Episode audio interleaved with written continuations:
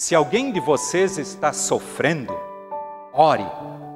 Se alguém está contente, cante hinos de agradecimento.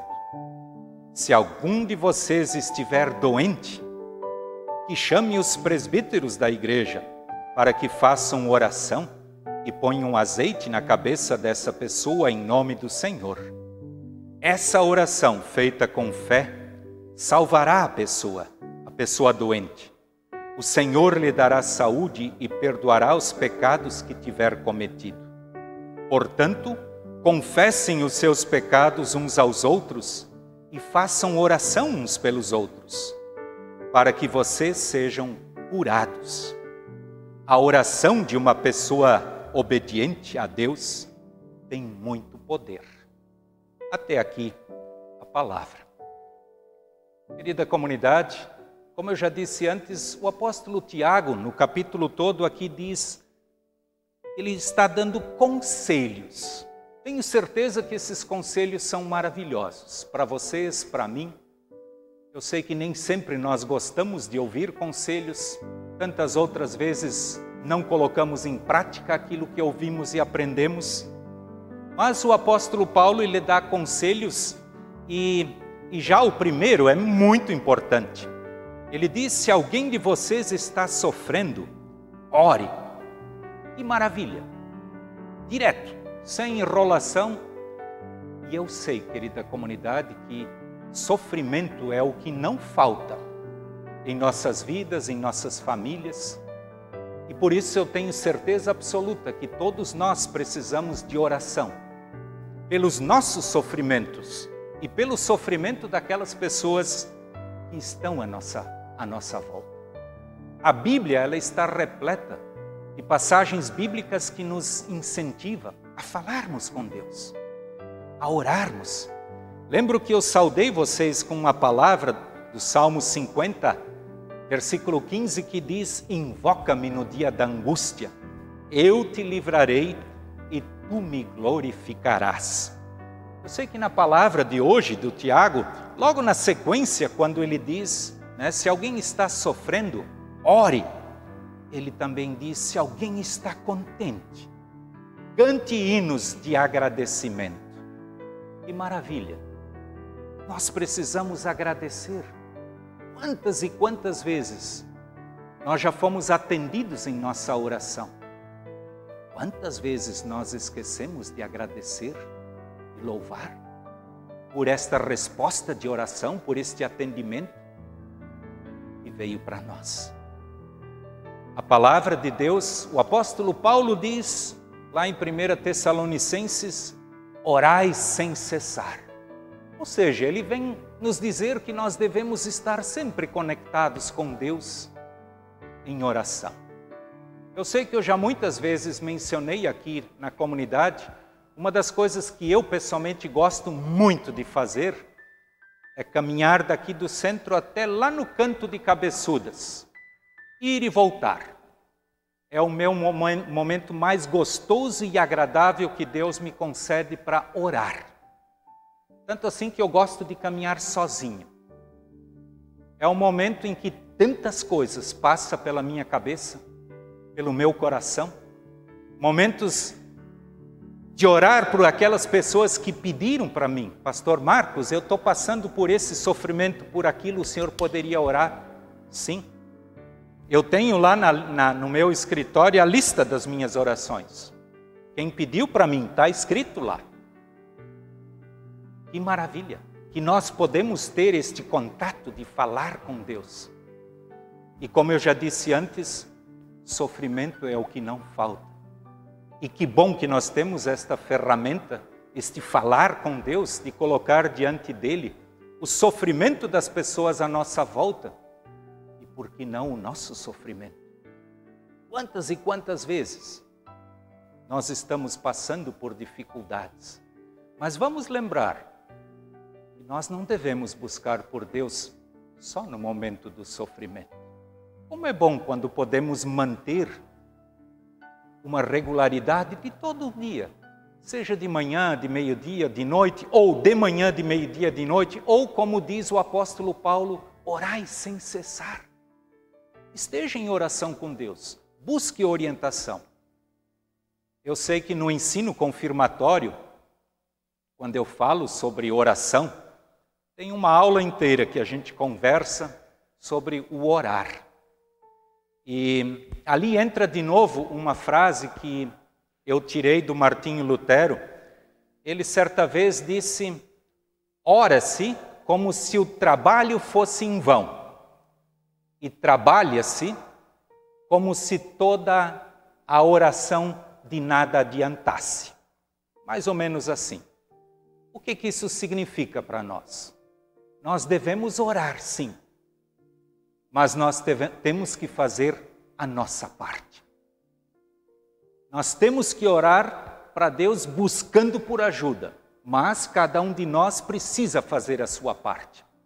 E eu, quando eu trabalho isso com o ensino confirmatório, eu sempre digo para eles: não adianta vocês ficar de joelhos durante duas horas orando para Deus para vocês tirar dez no teste na escola se vocês não estudam.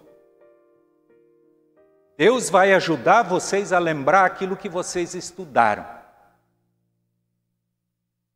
Ele nos ajuda. Eu lembro que eu estive diante de pessoas que estavam sofrendo por alguma doença.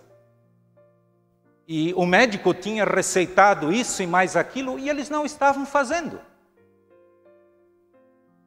Não adianta eu orar pedindo que Deus me cure se eu não tomo o remédio. Ou se eu tenho um problema do coração e eu simplesmente me nego a fazer exercício, a caminhar ou a comer menos, nós precisamos fazer a nossa parte, sim. Vamos orar, precisamos orar. Isto é maravilhoso. Aqui na Bíblia, nesse texto, um dos conselhos que o apóstolo Tiago deixa para nós, ele diz: Olha, está alguém doente, chame os presbíteros para orar. O que, que isso significa? Isso significa que nós, como comunidade, como igreja, nós precisamos nos, nos carregar. Quem é que são os presbíteros? São as pessoas que são liderança dentro da comunidade. Elas precisam ajudar a orar por aqueles que estão precisando. Querida comunidade, o desafio é muito grande. As oportunidades que nós temos para ajudar são enormes. Antes eu perguntei para vocês, qual foi o dia da semana passada que vocês mais dedicaram à oração? Eu fico muito feliz se teve este momento na vida de vocês. Quero dizer para vocês que na minha semana teve um dia que eu precisei dedicar mais tempo a Deus. Não quero entrar em detalhes, mas como é bom, querida comunidade, como é bom quando podemos fazer uso desta oferta de Deus de nós falarmos com Ele, de colocarmos diante dele não só os sofrimentos, como é bom quando podemos agradecer por aquilo que, que recebemos dele. Outro conselho que está aqui na, no, na palavra do apóstolo Tiago: se alguém de vocês estiver doente, Chame os presbíteros da igreja para que façam oração, ponham azeite sobre a cabeça dessa pessoa em nome do Senhor. Essa oração feita com fé salvará a pessoa doente. O Senhor lhe dará saúde e perdoará os pecados que tiver cometido. E agora vem o versículo que eu quero ainda dar uma ênfase especial. Portanto, confessem os seus pecados uns aos outros e façam oração uns pelos outros, para que vocês sejam curados. Interessante, oração, perdão e cura estão num conjunto. Que maravilha! Quanta doença existe, quanta gente deprimida, confusa, triste, por causa de brigas muitas vezes dentro da própria família, onde não se perdoam, onde um não ora pelo outro, onde nem sequer oram. Que maravilha esta palavra. Nós aqui diz: confessem os seus pecados uns aos outros e orem uns pelos outros para que sejam curados. Com toda certeza, todos nós precisamos esta cura. E é de graça. O medicamento aqui é exatamente a oração e o confessar, o, confe o conversar um com o outro para colocar isto em ordem. Vamos colocar isto em prática. Nós precisamos de famílias mais felizes, mais saudáveis, exatamente com esta cura que vem de Deus. Cura que muitas vezes nenhum remédio, nenhum psiquiatra ou psicólogo resolve, porque é algo que está lá dentro que nós precisamos resolver resolver diante de Deus. Que maravilha! Está alguém entre vocês sofrendo? Ore. Não vamos esquecer disso. E agora, querida comunidade, eu quero chegar ao fim desta mensagem neste domingo. E aqui diz no último, na última frase que eu li antes, a oração de uma pessoa obediente a Deus tem muito poder. A oração de uma pessoa obediente a Deus tem muito poder. Vocês têm poder na oração de vocês. Eu sou pastor há 35 anos. Eu quero dizer para vocês que eu já vi tantas maravilhas. Só quero lembrar de uma aqui, que eu já mencionei várias vezes aqui em culto. Quando Deus me colocou certa vez diante de uma senhora que estava prestes a cometer suicídio. E eu apareci lá. Não porque estava na minha agenda, mas porque aquela mulher tinha orado pedindo por ajuda. Deus deu um jeito para eu chegar lá e ela não fazer aquilo que ela pretendia fazer. A oração tem poder, a de vocês, a minha. Eu sei que muitas e muitas vezes eu já ouvi pessoas dizendo: Pastor, a oração tem poder. A minha oração foi ouvida.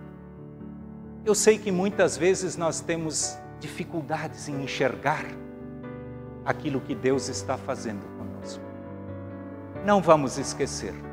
Vamos falar com Deus, vamos colocar diante dele também a nossa dificuldade ou preguiça de orar. Vamos orar pedindo que Deus nos ajude nisso. Tenho certeza que Ele vai te ajudar, Ele vai me ajudar. Assim como Martinho Lutero certa vez disse, nós também temos que dizer isso. Hoje eu tenho tantos problemas para resolver ou para enfrentar que eu preciso de mais tempo diante de Deus em oração. Não vamos esquecer, vamos orar. E não esqueçam, a oração tem poder. Que Deus nos ajude. Amém.